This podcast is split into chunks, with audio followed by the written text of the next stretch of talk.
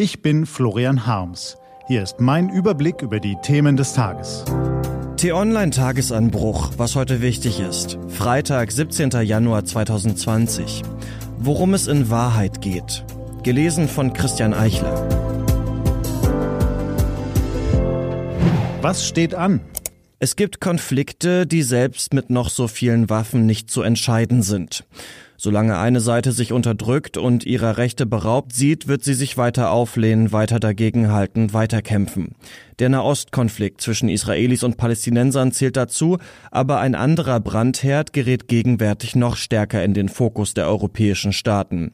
Der Bürgerkrieg in Libyen entwickelt sich zu einem ernsten Sicherheitsrisiko für die EU-Staaten. Zwischen der von Menschenhändlern und Terroristen heimgesuchten Sahelzone und den Gestaaten des Mittelmeers ist der libysche Krisenstaat das Schlupfloch, durch das Not, Gewalt und Unsicherheit in den Norden gelangen können. Den Vereinten Nationen zufolge beginnen auch rund 90 Prozent der Migranten, die das Mittelmeer in Richtung Europa überqueren, ihre Überfahrt in Libyen.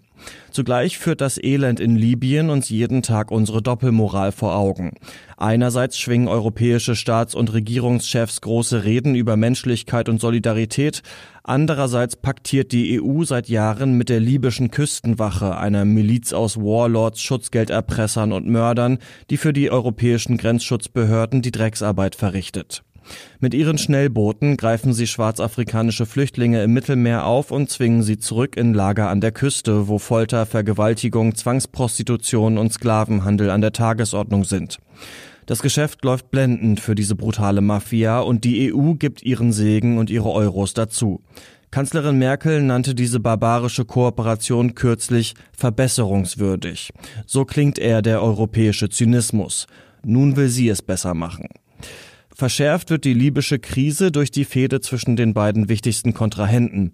In einem schrumpfenden Gebiet um die Hauptstadt Tripolis im Westen des Landes residiert die international anerkannte Einheitsregierung von Fayez al-Sarraj, die von der Türkei, Katar, syrischen Milizionären im Auftrag Ankaras und ein bisschen auch der EU unterstützt wird. In der Regionalhauptstadt Benghazi im Osten des Landes schwingt General Khalifa Haftar das Zepter. Der 76-Jährige gilt als aggressiver Machtmensch und hat in seiner Laufbahn so wechselhafte Posten wie Gaddafi-Kumpel, Gaddafi-Gegner, CIA-Agent und Waffenhändler bekleidet. Seine Gegner teilt er gerne in zwei Gruppen ein. Terroristen und Söldner. Diese Gegner wiederum, die keinesfalls alle Terroristen und Söldner sind, werfen ihm vor, eine neue Militärdiktatur zu planen. Gegenwärtig wird er von Russland, Ägypten, Jordanien, den Vereinigten Arabischen Emiraten, Saudi-Arabien und ein bisschen auch dem EU-Land Frankreich unterstützt. In den vergangenen Monaten haben seine Truppen dank der ausländischen Unterstützung große Teile des Landes erobert.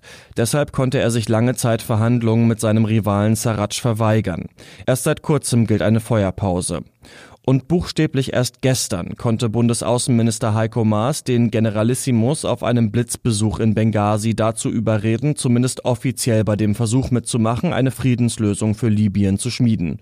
Denn um nichts weniger geht es am Sonntag in Berlin. Bundeskanzlerin Angela Merkel hat die Brisanz des Krisenherz am Südrand der EU erkannt und alle Konfliktparteien zu einer großen Libyen-Konferenz eingeladen. Putin und Erdogan wollen kommen, Macron und Johnson ebenfalls. Trump schickt ebenso einen Vertreter wie die Chinesen, die in Afrika mittlerweile ja überall mitreden. Unter der Schirmherrschaft der Vereinten Nationen soll ein Prozess zur Befriedung des Landes in Gang gesetzt werden. Große Pläne, große Hoffnungen. Ob sie sich verwirklichen lassen, steht noch in den Sternen. In Libyen geht es nicht nur um viel Erdgas, viel Erdöl und viel Sicherheit, sondern auch um ein Land, das ganz anders funktioniert als, sagen wir, ein europäisches. Eine gemeinsame libysche Identität hat es nie gegeben.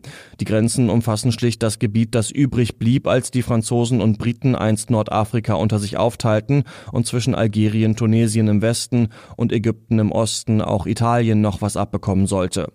Lange her, aber die Schatten der Kolonialzeit trüben bis heute die Hoffnung auf dauerhafte Stabilität. Libyen ist eigentlich kein Land, sondern ein künstlich zusammengezimmertes Siedlungsgebiet verschiedener Stämme und Ethnien, die wenig mehr gemeinsam haben als sagen wir ein Däne und ein Grieche. Und jeder Stamm hat seine eigene Wahrheit. Das sollte man bedenken, wenn man große Friedenspläne schmiedet. Unsere Botschaft ist klar, dieser Konflikt ist für niemanden militärisch zu gewinnen, sagt Außenminister Heiko Maas. Wer Libyen kennt, der weiß, dass dieser Satz stimmt. Selbst wenn ein Herrscher sich das gesamte Staatsgebiet unter den Nagel reißt, den Widerstand aller Stämme wird er niemals brechen können. Denn es gibt Konflikte, die selbst mit noch so vielen Waffen nicht zu entscheiden sind. Hoffen wir, dass das auch Herr Haftar und Herr Sarraj wissen. Das war der T-Online-Tagesanbruch vom 17. Januar 2020.